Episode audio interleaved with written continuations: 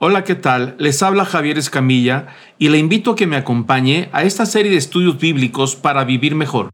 Este es el episodio número 6 de la epístola de Santiago. A entrar al tema entonces, los que nos corresponde, que es el estudio número 6 de la epístola de Santiago y vamos a ver especialmente estos versículos del capítulo 1, 21 al 25, que trata sobre el tema de la palabra de Dios implantada. Eh, ¿Por qué razón Santiago lo está tocando? Bueno, pues lo vamos a ver ahorita por qué habla sobre este tema después de hablar de tanto sobre las pruebas, ¿no? Y dice el versículo 19 que ya habíamos estudiado, nos va a servir sobre todo para entender el contexto. Acuérdense que siempre que estudiamos un pasaje bíblico necesitamos leer el contexto para encontrar el verdadero sentido. Entonces Santiago dice en el versículo 19, dice, esto sabéis, mis hermanos, amados hermanos, pero que cada uno sea pronto para oír, tardo para hablar, tardo para la ira, pues la ira del hombre no obra la justicia de Dios. Eso lo estudiamos la sesión pasada, todo este tema eh, sobre la ira, el enojo. Y, y bueno, dentro de ese contexto, Santiago está diciendo que la justicia de Dios, es decir, aquella que nos hace justos delante de Dios, esa justicia no va a operar y no va a funcionar dentro de una persona ah, que no ah, busca la palabra de Dios, o al menos que no escucha atentamente, que, reacciona demasiado, que sus impulsos emocionales están por encima y que no entiende que está pasando por un proceso de prueba y darle espacio a que Dios obre en, la vida de la persona. Es, es, el contexto en el cual Santiago quiere ahora ah, sembrar eh, esta idea de la palabra implantada. Entonces dice, por lo cual, desechando toda inmundicia y todo resto de malicia, recibid con humildad la palabra implantada, que es poderosa para salvar vuestras almas. Y luego el versículo 22 dice, sed hacedores de la palabra y no solamente oidores, que se engañan a sí mismos. Entonces, este versículo, el 21 en adelante, estos que vamos a ver, viene siendo como una pequeña conclusión de todo lo que hemos estudiado del, capítulo número uno. Todo el tema de las pruebas, todo el tema de la fe, de la paciencia, eh, de cómo procede todo el, tema del pecado, la recompensa, todo eso que hemos estado hablando, parece como que Santiago está concluyendo ese primer tema que aborda en el capítulo número uno. Por, por eso dice el versículo 21, por lo cual, cuando aparece esta frase, por lo cual se está refiriendo a todo lo que hemos hablado anteriormente. Entonces dice, por esa razón debemos de desechar pues toda inmundicia, todo resto de malicia y recibir con humildad la palabra implantada. Entonces llama la atención que, que dice que nosotros tenemos que recibir una palabra, la palabra de Dios, pero implantada. Ahí debemos de poner la atención en la palabra implantado. Literalmente lo que quiere decir es injertado. ¿Qué es lo que dice Santiago? Que nosotros por naturaleza, nuestra naturaleza es de pecado, somos seducidos y arrastrados, cautivados, hasta que nos lleva a una trampa y ahí en la trampa, si cedemos, caemos y somos atrapados por el mal pero que eso que opera Satanás para poder seducirnos y arrastrarnos al mal, que nos lleva a una pérdida final, tiene que ver con nuestra naturaleza. Lo hemos platicado anteriormente, que no es que esté defendiendo al diablo, pero a la final de cuentas, nosotros somos juzgados por nuestras acciones, aunque el enemigo haya participado en todo un proceso de seducción y nos ha seducido desde el interior de lo que traemos dentro. ¿Por qué? Porque nuestra naturaleza es hacia el mal, es nuestra naturaleza de pecado. Entonces Santiago, después de haber explicado que nosotros tenemos una naturaleza hacia el mal, el, tema es que cómo podemos entonces permitir que la palabra de Dios entre a nosotros. Dice, la única manera es que sea implantado. Cuando se hacen injertos eh, en, en, los árboles para poder tener unos mejores frutos, regularmente la planta o el árbol receptor quiere decir que no tiene muy buenos frutos, no tiene buenos genes, no tiene buena salvia, entonces el producto no es muy bueno, pero ahí ya está plantado, ya está recibiendo los nutrientes de la tierra, pero tiene una mala genética. Su naturaleza no es buena. Sus frutos o tal vez ni los da, o si los da, los da muy apenas, de pésima calidad. Entonces, ¿qué es lo que hacen? Toman un injerto, una planta de buena calidad y pequeña y lo implantan, lo injertan, lo abren, le hacen cortes especiales, lo abren, ahí siembran este, estos pequeños brotes y luego pasa por un proceso de cuidados y se van uh, injertando los dos, las dos piezas se van mimetizando. Es decir, la planta que acaba de entrar empieza a absorber los nutrientes de la planta receptora y ese, ese injerto, pues como recibe ya los nutrientes, va a producir un buen fruto. Entonces, Santiago lo que nos está diciendo es que la palabra de Dios no nos es natural. Es decir, no es parte de nuestra naturaleza. Todo ese, la palabra, el evangelio, todo lo que Dios ha puesto delante de nosotros no forma parte de nosotros y por lo tanto tiene que ser injertada. No es una manera natural de recibir la palabra de Dios. Va contra nuestra naturaleza. Y eso es algo que tenemos que comprender. Hay personas que quieren pasar la palabra de Dios por su razonamiento y no les da. Dice, espérame, esto, esto no funciona así. Bueno, porque hay un choque natural. Jesús inclusive habló del Evangelio y, decía, hay de aquel sobre el cual cae esta piedra, refiriéndose al peso de la palabra de Dios del Evangelio. Dice, va, lo va a chocar, lo va a, a quebrar, porque vienen los principios de Dios y chocan contra nosotros, porque no nos es natural. Lo que la palabra de Dios propone para nosotros no es natural. Por esa razón tenemos que ver que la palabra de Dios tiene que ser injertada para que produzca fruto. Si la palabra de Dios no se injerta en nuestra vida, solamente quedará como una serie de dichos positivos como cualquier otro libro que leemos por ahí. Entonces dice eh, el, Santiago, refiriéndose que la palabra tiene que ser implantada, dice, esta misma palabra implantada es poderosa para salvar vuestras almas. Versículo 22 dice, ser hacedores de la palabra y no solamente oidores que se engañen a sí mismos. Pero bueno, aquí entran los dos temas, ¿no? Uno, que la palabra no nos es natural y que por lo tanto, para que habite dentro de nosotros, tiene que haber una un entendimiento de que hay que trasplantarlo, hay que injertarlo más bien. Tiene que ser implantado, implantado, injertada. Y que una vez que ha sido injertada, esa palabra de Dios tiene suficiente poder para salvar. Es poderoso. ese injerto tiene mucho poder para salvar a la persona, al receptor de este implante, que es lo que estaba tratando de decir. Y ahí nos vamos a concentrar un poquito más sobre, sobre eso, ¿no? Santiago, eh, capítulo 1, sigue diciendo en el versículo 22, sed hacedores de la palabra y no solamente oidores que se engañan a sí mismos, porque si alguno es oidor de la palabra y no hacedor, es semejante a un hombre que mira su rostro natural en un espejo, pues después de mirarse a sí mismo e irse, inmediatamente se olvida de qué clase de persona es. Pero el que mira atentamente a la ley perfecta, la ley de la libertad, y permanece en ella, no habiéndose vuelto un oidor olvidadizo, sino un hacedor eficaz. Este será bienaventurado en lo que hace. Vamos a avanzar para explicar poco a poco. Regresamos al versículo 21 sobre el poder de la palabra de Dios. Es poderosa para salvar. Primer punto, ¿por qué es poderoso?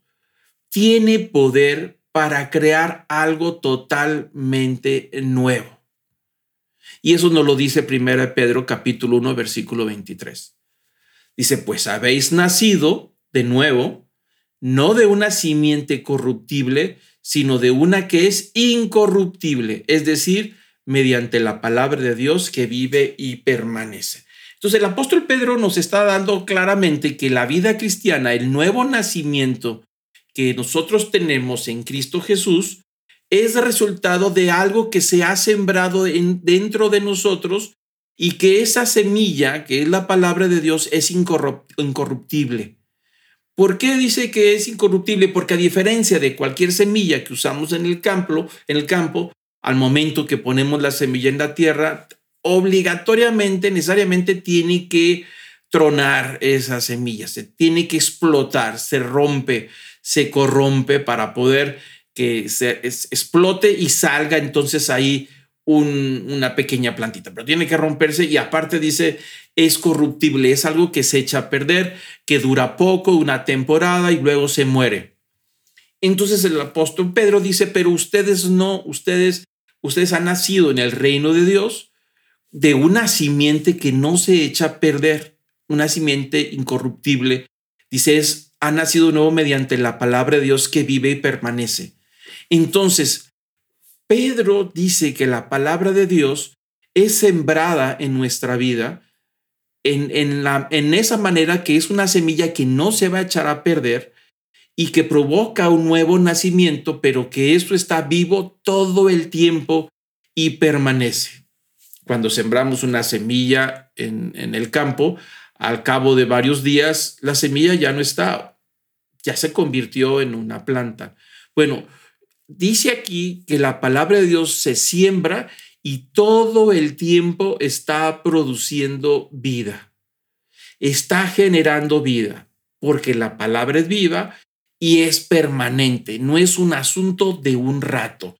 No, por eso no lo podemos ver como un libro de frases motivacionales, como un libro de, de frases que podemos colgar en un cuadrito, tener por ahí, sí, muy bonito como se oye lo que dice, me parece muy bien, pero si nosotros solamente llegamos a pensar que la palabra de Dios es una serie de, de eh, eh, frases o, que tienen mucho mérito, que suenan muy bien, nos estamos quedando realmente cortos porque la palabra de Dios tiene un poder sorprendente para generar en la persona que ha recibido la palabra una nueva creación. Si lo que vino a hacer Cristo al morir en la cruz fue de transformarnos de, de criaturas de Dios en hijos de Dios. Eso es algo totalmente nuevo. La idea de esta novedad aparece en todo el Nuevo Testamento, en los escritos de Pablo, de Pedro, aquí está uno de ellos, donde habla de un nuevo nacimiento. Jesús dijo el nuevo nacimiento. Pedro lo dice en varias ocasiones. El apóstol Pablo también habla de, un, de, de una vida nueva, de un nuevo pensamiento, una nueva mente, renovados a través de, de, la renovación de vuestro entendimiento, dice eh, el apóstol Pablo. Entonces, todo esto tiene que ver con algo nuevo y nos debe de quedar muy claro que una vez que nosotros escuchamos la palabra de Dios y dejamos que entre hasta la profundidad de nuestro ser, ahí va a empezar a generar una vida nueva. Si nosotros la escuchamos solamente hasta nuestros oídos y en nuestro pensamiento, pero no aterriza en la profundidad de nuestro ser, nunca va a generar el cambio y la transformación de ser una criatura de Dios a ser un hijo de Dios. Esto es lo que hace la palabra de Dios. Claro que nosotros recibimos la palabra de Dios por la fe. Es decir, acuérdense que Jesús habló y dijo, lo que yo les digo, lo que el Padre me ha enviado que diga. El Padre y yo somos uno solo.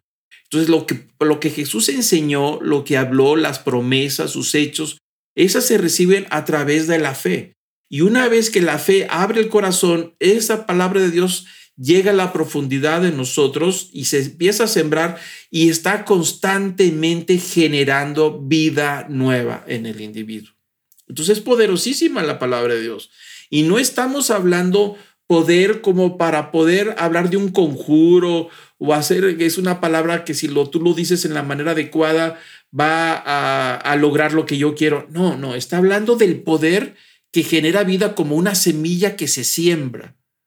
O sea, no hay otro camino, el camino de la transformación llega a través de sembrar la palabra de Dios, creerla, apreciarla, como vamos a ver ahorita, para poder estar seguros que se está implantando. Entonces, una vez que entra la palabra de Dios, algo que se mantiene vivo, y que por supuesto esa vida permanece todo el tiempo hasta que el individuo que fue renovado y transformado, entonces llega el momento de la segunda, eh, de la resurrección en Cristo, es decir, de, de, la vida nueva que tenemos una vez que estamos en su presencia. Y, entonces el poder de la palabra de Dios, que, tiene poder para crear algo nuevo, dice en Primera de Pedro, también en, el capítulo 1, versículo 24, Y empieza a decir por qué, por qué hemos nacido de nuevo por la palabra de Dios. Dice, porque toda carne es como la hierba y toda su gloria como la, como la flor de la hierba. Séquese la hierba, cáese la flor. Y luego dice el versículo 25, mas la palabra del Señor permanece para siempre. Y esta es la palabra que fue predicada. El apóstol Pedro está tratando de explicar la, el poder, la vida que tiene la palabra de Dios y, y la capacidad para transformar todo el tiempo porque es permanente. Y entonces hace esta pequeña comparación y compara a la vida humana, a la humanidad, al ser humano, como una hierba, es decir, algo que nace y que crece y que llega un momento en que se seca y regresa a la tierra. Y entonces dice la segunda parte del versículo 24, dice, y toda la gloria de esta hierba o de esta humanidad, dice, es como la flor. Es decir, es algo bello, es hermoso. Dice, esa, esa belleza que podemos disfrutar de una planta que nació de una semilla corruptible, que crece, tiene un periodo de vida y en ese periodo hay una madurez y, tiene y produce unas flores hermosas que podemos disfrutar. Dice, esos logros es la gloria temporal del ser humano. Por eso hace esta comparación. Entonces dice, llega un momento en que se seca la hierba y la flor se cae. Es decir, llega un momento en que nosotros, Dios nos llama a su presencia y la gloria, es decir, lo que hayamos hecho en nuestra humanidad, nuestros talentos, habilidades, lo que hayamos dejado, toda esa parte que permanece, dice, va a quedar, por supuesto, como algo pasajero. Lo más que podemos lograr como seres humanos es que pues nos den un reconocimiento post-mortem, es decir, un aplauso, un monumento, el nombre de una calle, los libros que podamos escribir y bueno, ahí está nuestro trabajo, pero dice eso es temporal. Al final pasan los años, pasan los siglos y la gente se va a olvidar de, de quiénes somos. Y nos pasa aquí nosotros en nuestra propia ciudad, hay nombres de calles de personas que en su tiempo, mientras estaban vivos, hicieron grandes logros y que valió la pena de poner el nombre a una calle para poder recordar su memoria. Cuando la gran mayoría de los que vivimos en esta ciudad ni siquiera sabemos quiénes fueron. Habrá que investigar un poquito para ver quiénes fueron. A veces dicen, ¿quién fue este señor Washington en la calle principal en la ciudad de Monterrey, pues no se refiere a George Washington, no está hablando de él, está hablando de un hombre de color oscuro, negro, que vivió en esa parte de la ciudad y hizo algunas cosas, ¿no? Pero bueno, esa es la gloria que podemos obtener, pero es temporal. Y entonces dicen, no es sabio, no es prudente que un hombre, una mujer empiece a cimentar su vida sobre algo que es temporal porque se va a caer tarde o temprano. Pero si esa persona, mientras está en esta tierra, cimenta su vida sobre algo que permanece, dice, lo único que tenemos que permanece es la palabra del Señor. Lo dice el libro de Isaías, hablando de la misma referencia de este pasaje. Dice que todo va a pasar. Todo lo que vemos ya no va a estar un día. ¿Cuánto durará más? ¿100 años? ¿500 años? Algunos dicen que 500 años, muchos años para que esta tierra dure, que tal vez dura menos, pero algún día ya no va a haber nada. Todo lo que vemos va a pasar. Pero si la persona se mantiene firme en lo que es permanece, que es seguro, que es la palabra de Dios, aunque pase todo esto, su vida, esta novedad de vida que hemos alcanzado en Cristo, es la que va a permanecer gracias a la palabra de Dios, que nos va a ayudar a que genere esa vida hasta que llegamos el día de la graduación donde tenemos una vida nueva en Cristo, ahora un cuerpo nuevo, un cielo nuevo, una tierra nueva. Eso es lo que hace la palabra de Dios en un árbol que no produce buenos frutos. Nosotros como árboles tenemos una naturaleza pecaminosa. No generamos nada bueno en términos de salvación. Lo, más bueno que podamos lograr es una gloria humana, una flor hermosa, belleza que vale la pena reconocer, pero que al final de cuentas es temporal por un tiempo, algunos, lo más que puede llegar a algunos siglos, y después ya nadie se acuerda, ¿no?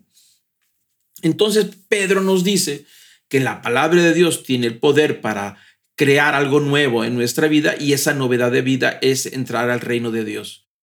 Y que nosotros entonces ahora nos conviene permanecer, cimentar nuestra vida en algo que es permanente. Nada de lo que tenemos es permanente.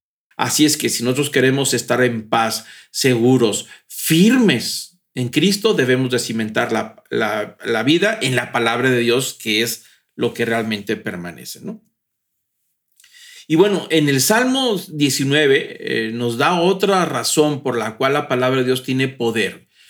¿Qué más tiene poder aparte de crear vida? Dice, tiene poder para santificar al creyente. Y lo dice el Salmo, 100, el Salmo 19, versículos 7 al 11. Y, y ahí vemos en la primera parte del 7 al 9, vemos los atributos de la palabra de Dios. ¿Por qué tiene tanto poder para santificarnos? Bueno, dice el versículo 7, que la ley del Señor, refiriéndose a la palabra de Dios, es perfecta. Es decir, es intachable, no tiene falla. Si nosotros tomamos la palabra de Dios y la reconocemos y confiamos en la palabra de Dios, tiene la capacidad para restaurar el, el alma, para regenerar el alma. Es intachable, es confiable el poder creer en sus dichos, en lo que estipula, en lo que dice. Nosotros como hijos de Dios le aplicamos la fe a la palabra de Dios. Hay veces que no entendemos cómo es que funciona este asunto y Dios nos da ciertas instrucciones a través de su palabra sobre cómo reaccionar o cómo actuar frente a ciertas situaciones y nos parece a veces hasta ilógico, ¿no? Cuando a veces dice, dice la palabra de Dios que cuando alguien te hace un mal, pues que tú le hagas un bien. Bueno, eso es ilógico. Bueno, en la palabra de Dios es tan poderosa que si nosotros lo ponemos en práctica cuando alguien nos ha hecho daño y le hacemos un bien, la palabra es tan perfecta que trae una restauración del alma como resultado de un enemigo que nos hizo daño. Tiene esa capacidad, ese es parte de su atributo, es intachable. Y luego dice la segunda parte del versículo 7, el testimonio del Señor es seguro, es decir, el testimonio son sus palabras. Dice, es confiable. Puedes confiar y puedes adquirir sabiduría. Hace sabio al sencillo. No importa si logró los máximos logros de conocimiento, es una persona que apenas llegó a, a, los grados mínimos de educación, ¿qué importa? Pero si la persona, cualquiera de los dos, toma la palabra de Dios y confía en la palabra del Señor, lo va a hacer sabio en términos mucho más profundos en el reino espiritual que tienen que ver más allá de una lógica. El reino de Dios no es lógico, ¿eh? Eso es algo que nosotros tenemos que tener claro. El reino de Dios no se mueve con la lógica de este mundo. Nosotros estudiamos en este mundo para entender la lógica, cómo se mueven las leyes eh, sociales, las leyes físicas, químicas, todo el mundo cómo se mueve y nos preparamos para nosotros desarrollar. Pero el reino de Dios es otra cosa y ahí se requiere una sabiduría totalmente distinta. La palabra de Dios nos trae esa posibilidad. Es seguro y es firme cimentar la vida y nos va a traer una sabiduría espiritual. El versículo 8 nos da otro de sus atributos. Dice, los preceptos del Señor son rectos. Quiere decir que no traen trampas. Rectos quiere decir que no traen doblez no, no, no traen doble sentido, no son capciosos, no te dice algo para que traigas un resultado distinto a lo que te está diciendo. Son firmes, rectos y apuntan con claridad hacia dónde quiere llegar. En la persona que ponga en práctica los preceptos de Dios, confíe en ellos y, y los considere como rectos y se deje llevar, va a traer alegría a su corazón. Y cuando pensamos en que la palabra de Dios, los principios son rectos, es semejante a las vías del ferrocarril, ¿no? Tú pones la máquina con los vagones por encima de, esas vías, esos rieles, le pones potencia y solito va a dar a su meta. No se va a descarrilar, no se va a salir. Bueno, esto es lo que está tratando de decir. Como si la palabra de Dios fueran unos rieles, nos subimos en ellos, confiamos en ellos y nos va a llevar a la meta por el cual fueron dados estos preceptos. Y eso debe de traer alegría al corazón. En la segunda parte del versículo 8 dice, los mandamientos del Señor es puro que alumbra los ojos. Es decir, no está contaminado. Muchas veces nosotros escuchamos frases célebres, citas célebres de hombres y mujeres sobresalientes que tuvieron el don y el talento del razonamiento y la habilidad para pensar y tienen esa capacidad de armar frases entre los eh, eh, poetas y científicos. ¿Cuánta gente pensante tiene tanta capacidad y arman las frases muy bonitas? ¿no? Pero a pesar de que son frases muy hermosas y que tienen muchísimo sentido, son frases resultado del pensamiento humano.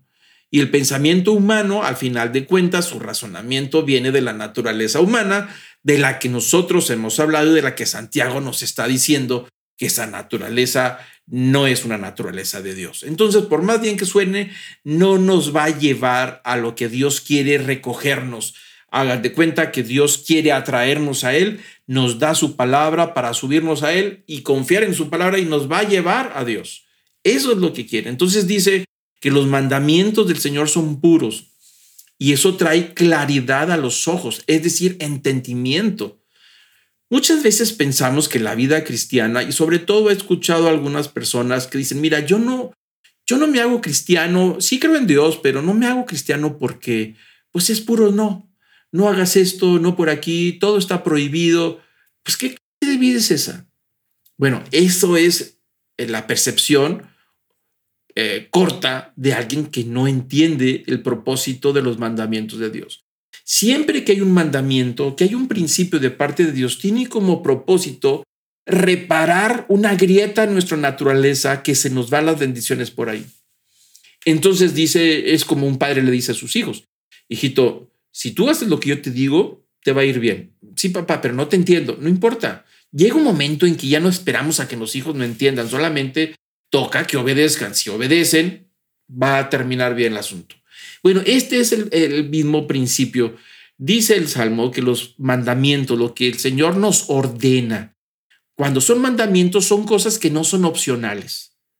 No depende si lo comprendemos o no lo comprendemos. No depende si nos gusta o no nos gusta. No depende de nada, solamente es una orden que tiene como propósito bendecirnos. Entonces, aunque no entendamos, si obedecemos los principios de Dios, terminaremos siendo bendecidos. Pero si la persona confía en la palabra de Dios y entonces obedece, dice, puede estar seguro que lo que está cumpliendo el precepto de Dios es puro y con el tiempo y con la práctica te va a traer claridad. Es decir, vas a entender por qué Dios dijo no hagas esto o está prohibido hacer esto. A lo mejor en ese momento no lo vemos, pero cuando crecemos y maduramos nos va a traer claridad, como el niño que cuando crece dice, oh, ahora sí, ya entendí lo que decía mamá, ya entiendo lo que decía papá, tenía razón. Bueno, eso se llama claridad. Le llevó años quizá llegar a esa claridad. Bueno, esto es igual, los mandamientos de Dios son tan puros, confiamos en Él, que una vez que los ponemos en práctica, aunque no los entendamos en ese momento, nos va a traer claridad después, va a alumbrar nuestros ojos y entender por qué Dios ordenó que así fuera. Versículo 9 dice, el temor del Señor es limpio.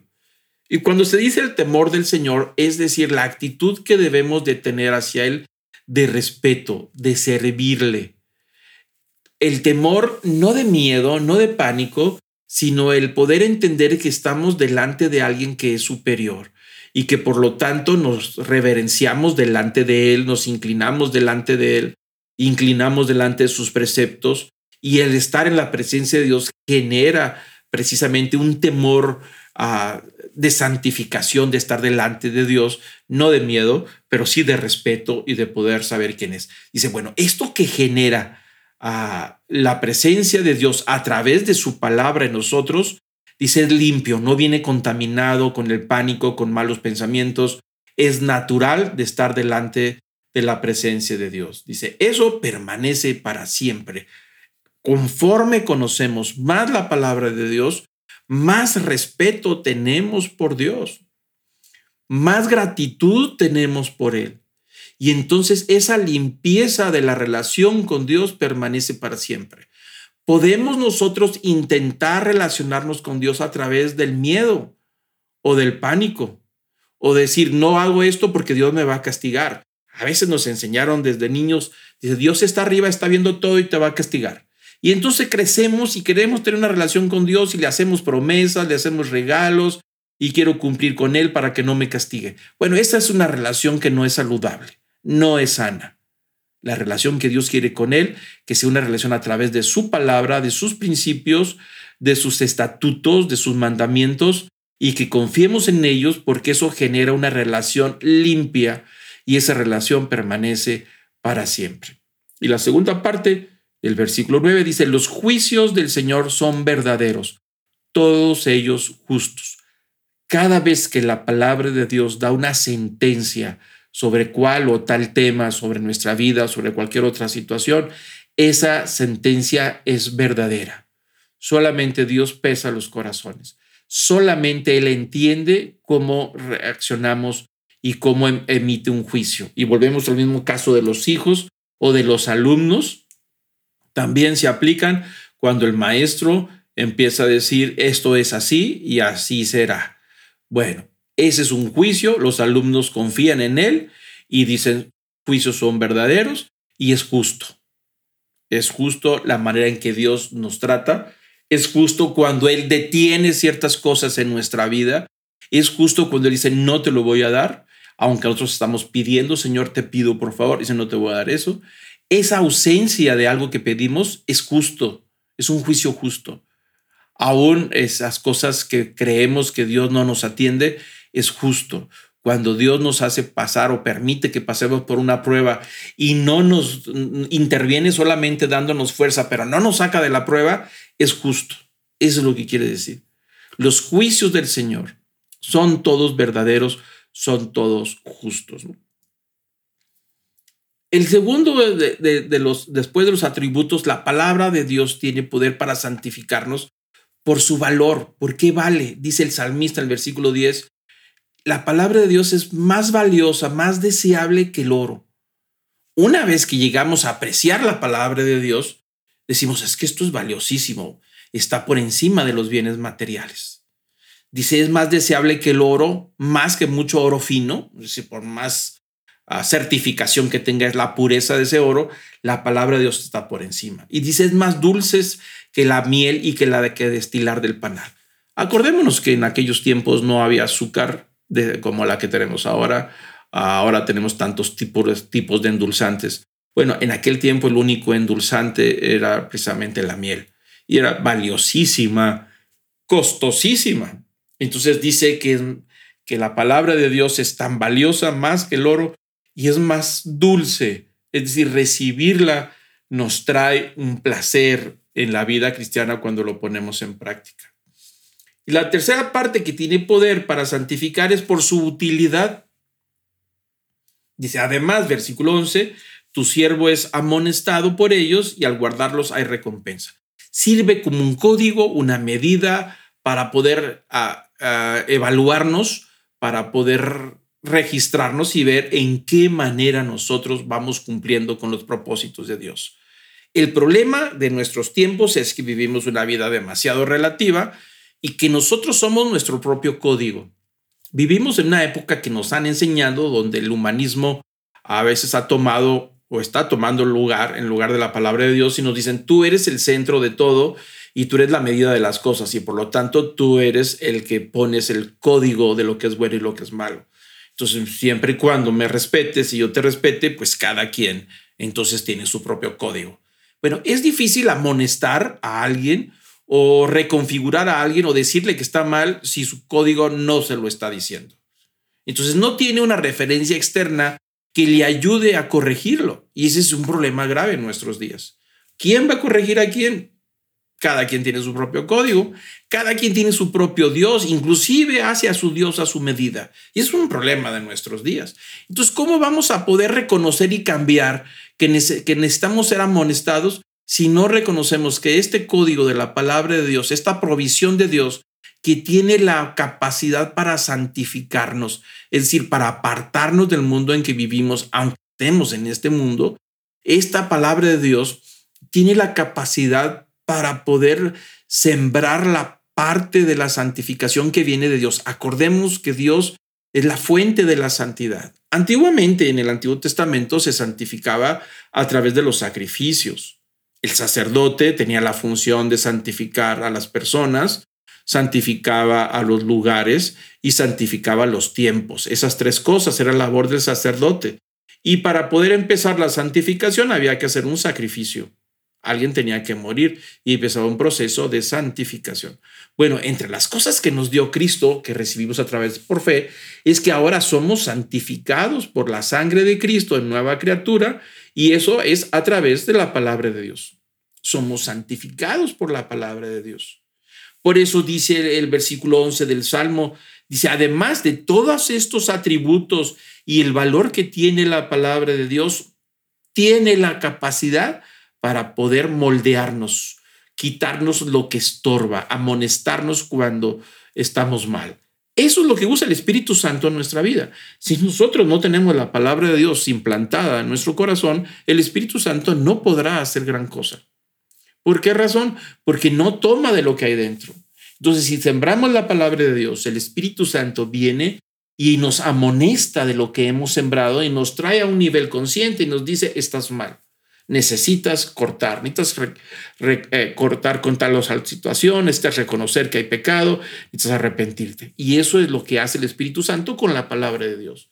Y dice el versículo 11 que si nosotros dejamos que la palabra de Dios nos amoneste, nos ayude a enderezar el camino, va a traer gran recompensa. Guardar los principios de Dios y dejar que ellos nos santifiquen, nos ayuden a corregir nuestro camino, va a traer gran recompensa. Entonces, la palabra de Dios tiene suficiente poder para santificar al creyente. Ya no necesitamos ir a sacrificar a un animal, no tenemos ah, necesidad de hacer o tal, visitar tal lugar santo, viajar kilómetros para poder lograr la santificación al entrar a cierto lugar, visitar un lugar. Dice, no, ahora la santificación se recibe a través de Cristo en cada individuo que ha nacido de nuevo. Por eso, gracias a esa santificación, podemos acercarnos al Padre. Y esa santificación se permanece con la palabra de Dios. La palabra de Dios está en el nuevo creyente y lo está santificando todo el tiempo. Antes tenían que hacer sacrificios cada día. La persona tenía que ir regularmente a hacer sacrificios o cada año. Esto no funciona ya así. Gracias a la obra de Cristo a la cruz y a la palabra implantada, esta santificación se está regenerando todo el tiempo, de tal manera que el individuo nacido de nuevo es regenerado y santificado y tiene una relación permanente con Dios, no de ratitos, no de fin de semana, sino 24/7, todos los días del año, hasta que el Señor venga y nos llame a su presencia y entonces estaremos cara a cara con Él. Pero eso lo hace la palabra de Dios. El acto de la transformación inicia con la sangre de Cristo en la cruz y la palabra de Dios y el Espíritu Santo ayuda a tomar la palabra de Dios implantada para generar esta santidad 24 horas todos los días de la semana hasta que lleguemos a su presencia. Por eso dice que hay bastante recompensa en, en la palabra de Dios, en su capacidad para santificar al creyente. Juan, el Evangelio de Juan, capítulo 17, hay una la oración hermosa que hizo Jesús antes de, de irse, hace una oración por todos sus seguidores eh, y es una oración por usted y por mí muy interesante Valdría la pena analizarla por detalle, pero ahí me llama la atención cuando Jesús está orando al Padre por nosotros. Y dice el versículo 15, dice, no te ruego que los saques del mundo, sino que los guardes del maligno. Ellos no son del mundo por, como tampoco yo soy del mundo. Versículo 17, santifícalos en la verdad, tu palabra es verdad. Lo que Jesús está pidiéndole al Padre dice, como yo los he santificado, pero viven en un mundo corrupto, un mundo de pecado, un mundo que no me reconoce, un mundo que todavía le queda ser regenerado a una nueva creación, un cielo nuevo, tierra nueva, pero estos y nuevos individuos que han confiado en Cristo, ahora son nuevos creyentes, viven en un mundo oscuro donde el Dios de este siglo no es Jesús, el Dios de este siglo es Satanás, lo dice el apóstol Pablo, es el que regula y controla y mueve y nosotros vivimos en un mundo que no es de Dios, un territorio que le fue arrebatado al Señor y que Satanás lo está dominando, que un día Por supuesto, en la última batalla, en la batalla final, Jesús vendrá como león rugiente, dice Apocalipsis, y va a venir a recuperar el territorio que Satanás le robó. Pero mientras tanto, todo aquel creyente en Cristo Jesús está viviendo en un mundo que es contrario a los principios de Dios, pero esa persona ha sido santificada. ¿Cómo le hacemos entonces para nosotros vivir como creyentes siendo santificados en un mundo que es contrario a Dios? La palabra ahí está. Dijo Jesús, no te pido que los quites del mundo para mantener la santificación que yo les he dado. Más bien, guárdalos del maligno, de un mundo maligno, del diablo que está tratando de robar eh, lo que Jesús ha alcanzado. Dice, ellos no son del mundo. Una vez que nos hemos nacido de nuevo, ya le pertenecemos. Nuestra ciudadanía está en el reino de Dios, pero estamos todavía aquí en esta tierra. Y dice el versículo 7, dice 17, dice, santifícalos en la verdad. Y luego concluye, tu palabra es la verdad. Entonces ahí está el medio de santificación. Nosotros tenemos que comprender que los medios de santificación del Antiguo Testamento caducaron. Lo veremos cuando estudiemos el libro de Hebreos, que es bien claro sobre ese tema. Todos los medios de la santificación a través de los alimentos, a través de las rituales, a través de las observancias, a través de todo eso, que eran como propósito mantener la santificación. Una vez que el sacerdote santifica al individuo, pues había ciertas reglas que no podía hacer porque perdían la santificación. Entre ellos, leyes alimentarias, leyes sociales, leyes territoriales inclusive. Alguien pierde la santidad solamente porque se sale del territorio de Israel. Con eso ya perdía la santidad. Cuando vaya a hacer negocios, regresa y otra vez la recupera. Bueno, aquí no. No se pierde la santidad por vivir en un mundo que es contrario a Dios. ¿Por qué? Porque la santidad se está dando desde el nuevo nacimiento y se está regenerando constantemente a través del Espíritu Santo con la palabra de Dios.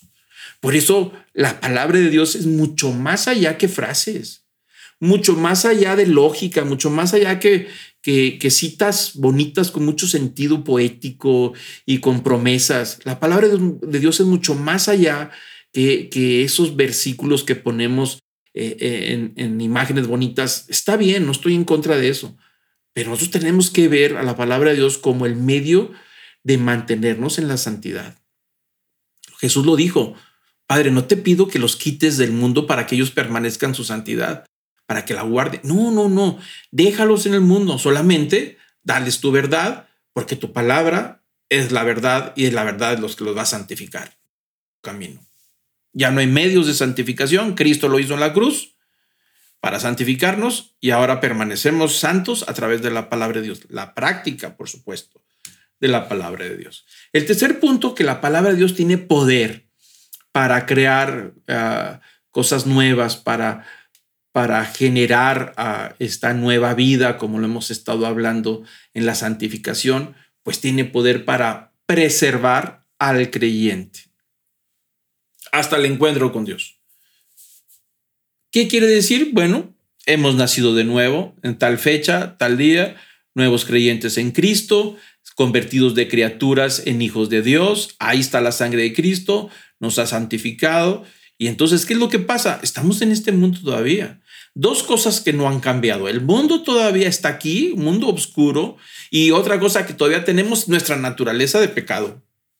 Dos cosas que no nos ayudan. Entonces, una persona que ha sido bañado, limpiecito, pero lo ponen en el pantanal, órale, dice, ¿sabes qué? Vete a jugar, pero no te ensucies. ¿Cómo? Pues sí, es el mundo que nos ha tocado vivir. Y aparte, traemos por dentro el deseo de irnos a ensuciar, pues eso lo hace más complicado.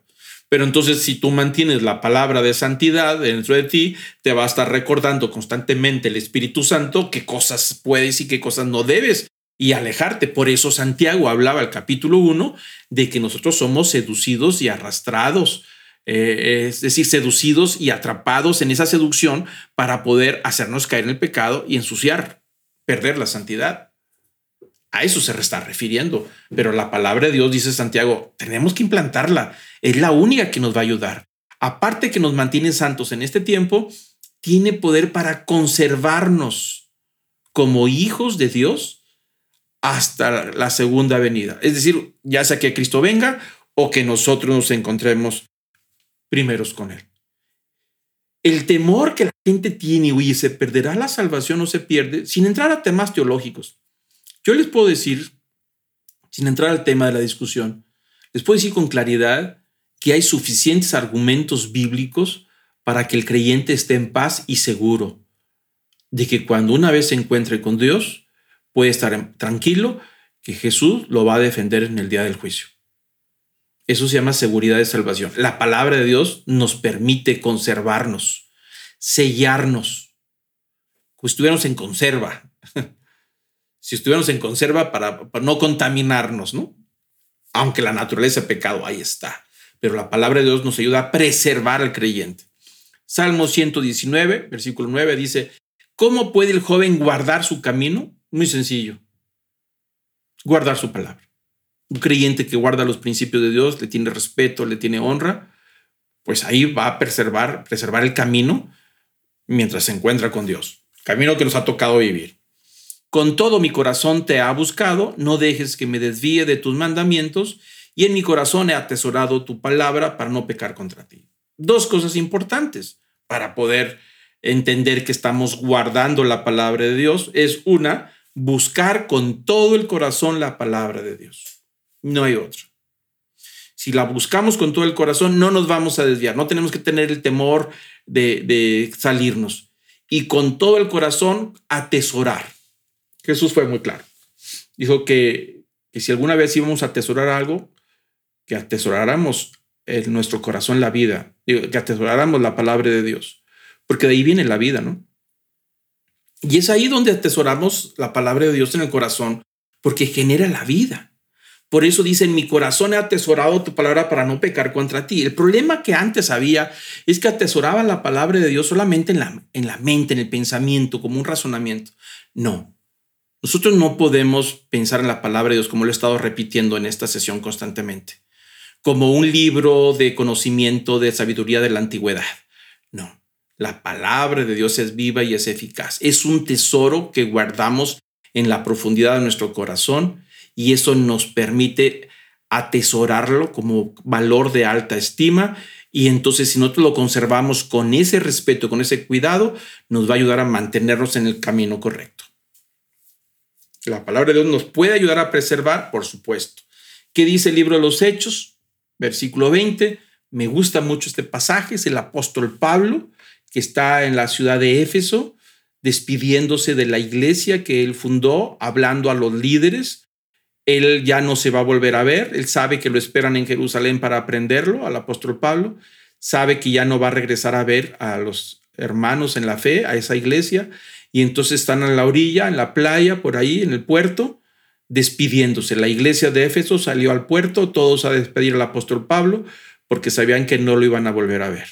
Y hay unas palabras muy hermosas del apóstol Pablo, donde le dice a la iglesia, a los líderes, estas palabras. Y les dice el versículo 28, tened cuidado de vosotros y de toda la grey, se lo dicen los líderes de la iglesia de Éfeso, en medio de la cual el Espíritu Santo os ha hecho obispos para pastorear a la iglesia de Dios, lo cual, la cual, refiriéndose a la iglesia, él compró con su propia sangre. Sé que después de mi partida vendrán lobos feroces entre vosotros que no perdonarán al rebaño y que de entre vosotros mismos se levantarán algunos hablando cosas perversas para arrastrar a los discípulos tras ellos.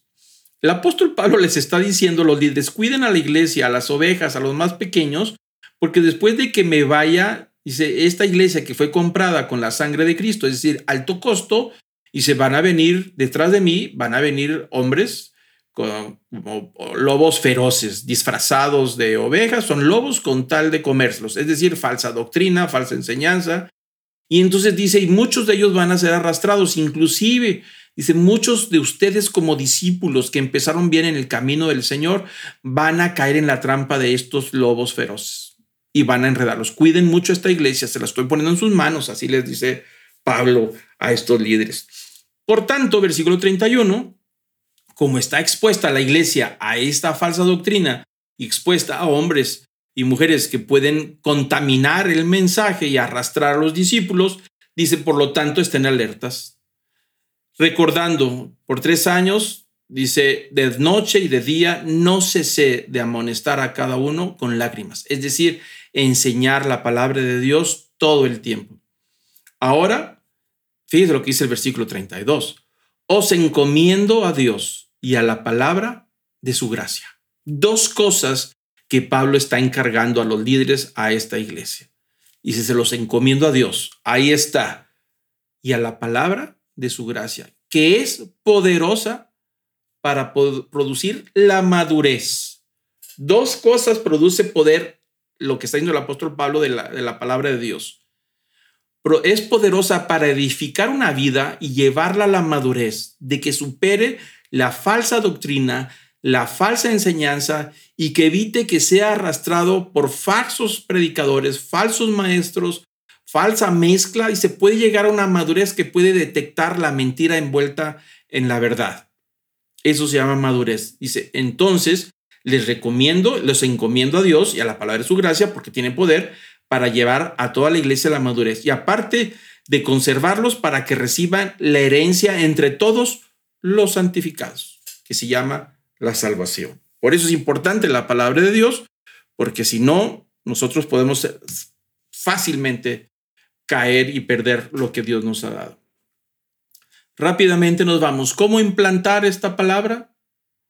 La palabra de Dios solo se puede implantar cuando se cumplen ciertas condiciones que nos dice Santiago 1.21. La número uno, versículo 21. Se implanta cuando limpiamos primero el corazón, por lo cual desechando toda inmundicia y todo resto de malicia. Nosotros no podemos implantar la palabra de Dios en el corazón cuando está llena de ideas, de conceptos que van en contra de la palabra de Dios y hacemos una revoltura. No se puede. De la misma manera que el árbol que recibe el injerto tiene que ser limpiado, desinfectado. Cuando abren el árbol para injertar, eh, eh, poner el nuevo injerto, tienen que desinfectarlo, purificarlo, porque es la parte frágil. Bueno, así dice Santiago. ¿Quieres implantar la palabra de Dios y que produzca todo este poder que el que estamos hablando? Desecha por completo todo. Pon un corazón limpio. Limpia el corazón a través del arrepentimiento. Todo tu pensamiento sujétalo al Señor, entrega solo a Él y deja que el corazón, que la palabra de Dios en el corazón produzca algo nuevo, como ya hablamos. El segundo requisito es que tiene que haber una actitud apropiada, es decir, ser humildes a la palabra implantada. Es imposible eh, implantar, injertar, si el receptor se resiste. No se puede. Si el receptor del injerto resiste, no va a aguantar. Cuando hay un trasplante de algún órgano vital, es importante que el receptor tenga las condiciones necesarias y no lo rechace. Bueno, esto es igual. La persona puede estar de acuerdo con la palabra de Dios, pero rechazarla. ¿Cómo puede ser? Sí, estoy de acuerdo con la palabra de Dios, pero llevarlo a la práctica es otra cosa. Ahí sí no. Están pidiendo demasiado. Bueno, se requiere humildad para entender que necesitamos ayuda y que necesitamos de la palabra de Dios para la santificación, para generar esta vida nueva, para preservar, para conocer, para madurar, que todo lo que hemos hablado. Entonces ahí necesitamos abrir. Si no se abre el corazón y recibirlo voluntariamente, no se puede dar la fuerza. No se puede transformar un individuo a bibliazos. Por más que le ponga la Biblia bajo la almohada del hijo o la hija para que quiera que cambie, no funciona así. Aunque le ponga versículos ahí en la billetera para que los tenga todo el tiempo y la palabra de Dios entonces está transformando. No, no, así no se. No funciona, no se puede. La persona tiene que recibirlo.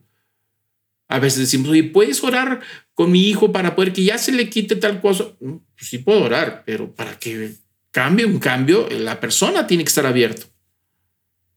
Tiene que haber humildad de reconocer que necesita cambiar. Si no, si no lo reconoce, la palabra de Dios no puede hacer nada, no va a ser implantada, la va a rechazar, la va a echar fuera. ¿Cómo limpiar el corazón? De la primera condición, Pablo lo dice en Colosenses 3, 8. Pero ahora desechad también vosotros todas estas cosas, ira, enojo, malicia, maledicencia, lenguaje soez de vuestra boca. No mintáis los unos a los otros, puesto que habéis desechado al viejo hombre con sus malos hábitos. Ahí está. Limpiar el terreno, limpiar el corazón. Decimos que somos hijos de Dios y valoramos la palabra de Dios, pero la palabra de Dios no se ha injertado mientras nosotros tengamos un vocabulario soez, nuestra manera de hablar. Tenemos que corregir nuestras palabras. Si hay todavía maledicencia, si nuestra manera de hablar es, es mal, si usamos mucho lenguaje de maldiciones, es que así todo el mundo habla. No, no, no, no se puede. Ese es un rechazo al, al injerto de la palabra de Dios. La palabra de Dios no se va a injertar mientras en nuestro corazón estén todo este tipo de pensamientos, nuestra manera de ser.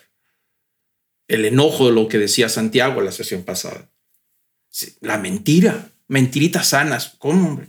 Bueno, es una pequeña mentira, hombre. Ahí nos vamos arreglando. La palabra de Dios no va a injertarse, se va a rechazar. Si queremos vivir una nueva criatura, tenemos que desechar al antiguo hombre, a la antigua mujer. La manera de cómo hacíamos las cosas tiene que ser cortado. Este es un cambio radical. ¿Es radical? Sí. Lo siento, porque algunos dicen, espérame, es que esto es muy radical, como que le sacamos la vuelta a lo radical. En la vida cristiana así es. O somos o no somos, no hay término medio. O estamos o no estamos. No hay manera. Este es un asunto radical y así lo dijo Jesús. Y así lo hizo. Es la única manera de que la palabra de Dios produzca fruto. La actitud del segundo punto, el famoso rey David en el Salmo 119, versículo 8, dice, abre mis ojos para que vea las maravillas de tu ley, con humildad. ¿Quién era el rey David? Un hombre poderoso, súper inteligente, astuto, gran guerrero, valiente, estadista, músico, artista, de todo lo que quieran, tenía, hasta le tenían miedo, algunos lo veían como un terrorista, los pueblos vecinos. Le tenían mucho miedo, muy sanguinario. Con todo y todo, él reconocía que había muchas cosas que él no entendía y no podía ver y que necesitaba que Dios le abriera sus ojos para poder apreciar la palabra de Dios. Ahí vemos la humildad del rey David. Si a nosotros le quitamos al rey David la humildad, no queda más que un rey muy duro, muy poderoso, que hizo mucho daño a los pueblos vecinos.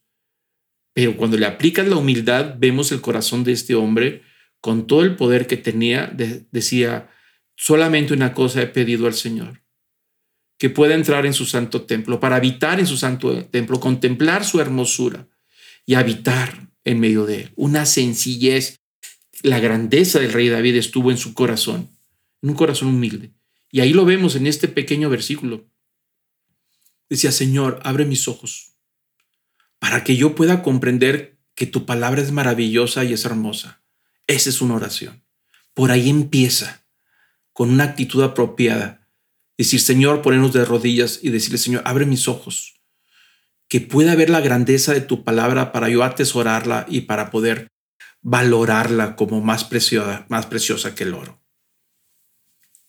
Dice eh, el libro de Hebreos 8, desde el versículo 8 en adelante, dice, porque reprochándolos, él dice, mirad que vienen días, dice el Señor, en que estableceré un nuevo pacto con la casa de Israel y la casa de Judá, no como el pacto que hice con sus padres el día que los tomé de la mano para sacarlos de la tierra de Egipto, porque no permanecieron en, en mi pacto, yo me desentendí de ellos, dice el Señor.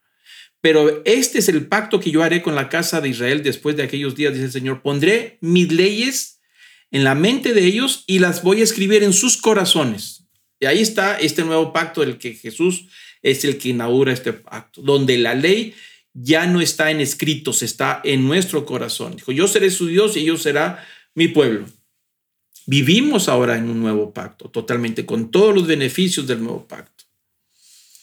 Una vez implantada la palabra de Dios injertada, lo natural, sin esfuerzo, es que dé fruto y un buen fruto. Eso es natural, no hay que forzar las cosas. El cambio de la vida de una persona transformada es natural. No podemos obligar a la gente que cambie ni cambiar nosotros a la fuerza. Tiene que salir del corazón, desde adentro. Esos son los mejores cambios los que permanecen. Santiago 1, el 22 al 25, dice, entonces una vez implantada, ser hacedores de la palabra, es decir, ponerla en práctica, no solamente oidores. ¿Por qué? Porque entonces se van a engañar a sí mismos.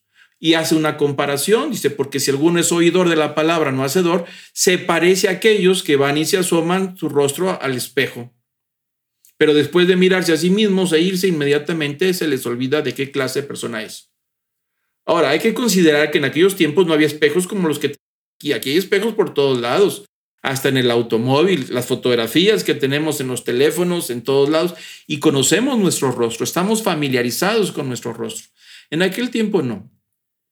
Los espejos eran de plata, pulida, pulida y pulida y pulida hasta que reflejara el rostro. Entonces no cualquiera lo tenía. ¿eh? solamente la gente pudiente. Pero si de repente alguien pasaba por ahí donde había un espejo, se paraba, contemplaba su rostro, por eso se usa esa palabra, donde contempla su rostro, se mira, ve los detalles. Pero después de mirarse, si continúa su camino, inmediatamente se olvida cómo es su rostro, porque no, casi no lo ve. Dijo, es semejante a una persona que escucha la palabra de Dios y no la pone en práctica. Pero el que mira atentamente la, la ley perfecta, dice el versículo 25, la ley de la libertad permanece en ella, no habiéndose vuelto un oidor olvidadizo, sino un hacedor eficaz. Este será bienaventurado en todo lo que hace.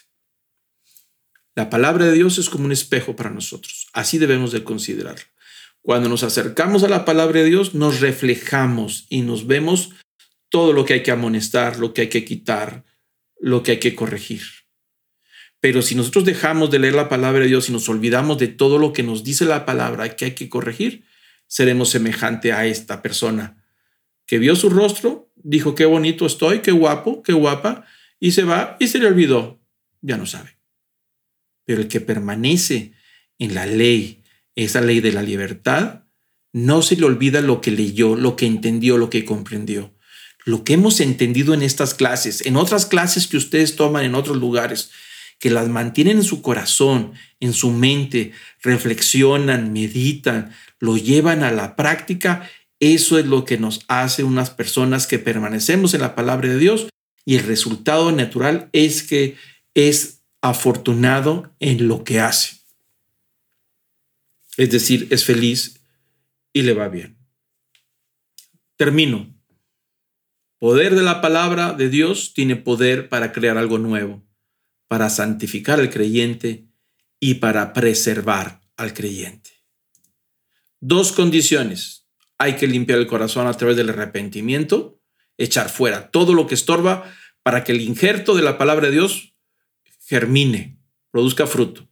Y la segunda, un corazón abierto, una actitud apropiada de humildad, humildad de reconocer que necesitamos este código de la palabra de Dios externo que no depende de nuestra apreciación, que está por encima de nuestro razonamiento, pero lo podemos valorar, atesorar y disfrutar para que produzca el fruto, que es lo que más buscamos, es decir, una transformación que nos pueda llevar a la presencia de Dios. Pablo dice el versículo romano 1.16, no me avergüenzo del Evangelio, pues este Evangelio tiene el poder de Dios para salvar a todo el que quiera. Es decir, genera vida, es poderoso desde el interior. La palabra de Dios es la manera de nosotros conectarnos al reino de Dios. Jesús dijo que el reino de Dios estaba entre nosotros. El reino de Dios ya está aquí. Pero ¿cómo vamos a tener acceso a Él? A través del nuevo nacimiento. ¿Cómo conectamos a ese mundo que está entre nosotros? Aquí está, es espiritual y ahí está. A través de la palabra de Dios. La palabra de Dios nos permite tocar, ingresar, entrar a este reino. Son puertas para entrar al reino de Dios. Y la palabra de Dios tiene el poder de generar esta energía constructiva de poder llevarnos a la salvación para todo el que cree. La persona que sea, le aplica la fe a la palabra de Dios, cree en Jesucristo y va a generar desde su interior ese poder transformador y le va a permitir tocar el reino de Dios que está entre nosotros y ver cosas que nadie ve y poder percibir cosas que nadie percibe ¿Por qué? Porque la palabra de Dios lo ha santificado y esa santificación le permite tocar el reino de Dios aquí en la tierra. Mientras llega el momento en que entraremos 100% en Él, cuando Dios nos llame a su presencia. Voy a pedir que inclinemos nuestro rostro para terminar. Amado Padre, gracias Señor por esta preciosa palabra.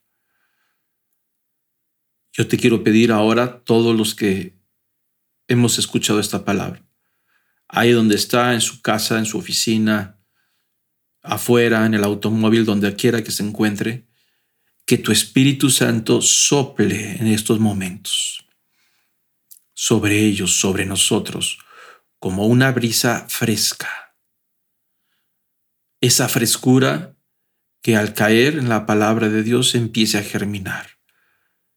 Señor, ayúdanos a limpiar nuestro corazón de todos conceptos equivocados, de ideas que estorban, argumentos que nos defendemos delante de ti. Que todo argumento sea derribado, aquel que se levanta contra el conocimiento de Dios. Nos arrepentimos de nuestra maldad, de nuestro pecado, reconocemos que somos frágiles y débiles, y te queremos pedir, Señor, que implantes tu palabra en nosotros que injertes, Señor, de esa savia de la palabra que puede producir en nosotros una nueva creación y que nos puede santificar y que nos puede preservar para el día del encuentro final contigo. Yo te pido, Señor, que podamos valorar tu palabra como más precioso que el oro y más dulce que cualquier placer en este mundo. Padre, que la podamos tener como un tesoro en nuestro corazón para que el Espíritu Santo lo use en el momento apropiado y nos ayude a mantenernos en el camino tuyo, que podamos valorarla. Así como el rey David lo dijo, abre mis ojos para poder comprender las maravillas de tu palabra, de tu ley. Así te pedimos, Señor, abre nuestros ojos, los ojos de nuestro corazón, para poder ver la grandeza, las maravillas de la palabra que tiene poder para transformar al que cree. Por esa razón, Señor, te damos gracias y queremos que tú seas glorificado por la palabra de Dios y que te glorifiquemos, Señor, al ponerla en práctica. Recibe, Señor, todo el poder, la majestad el dominio por los siglos de los siglos. Amén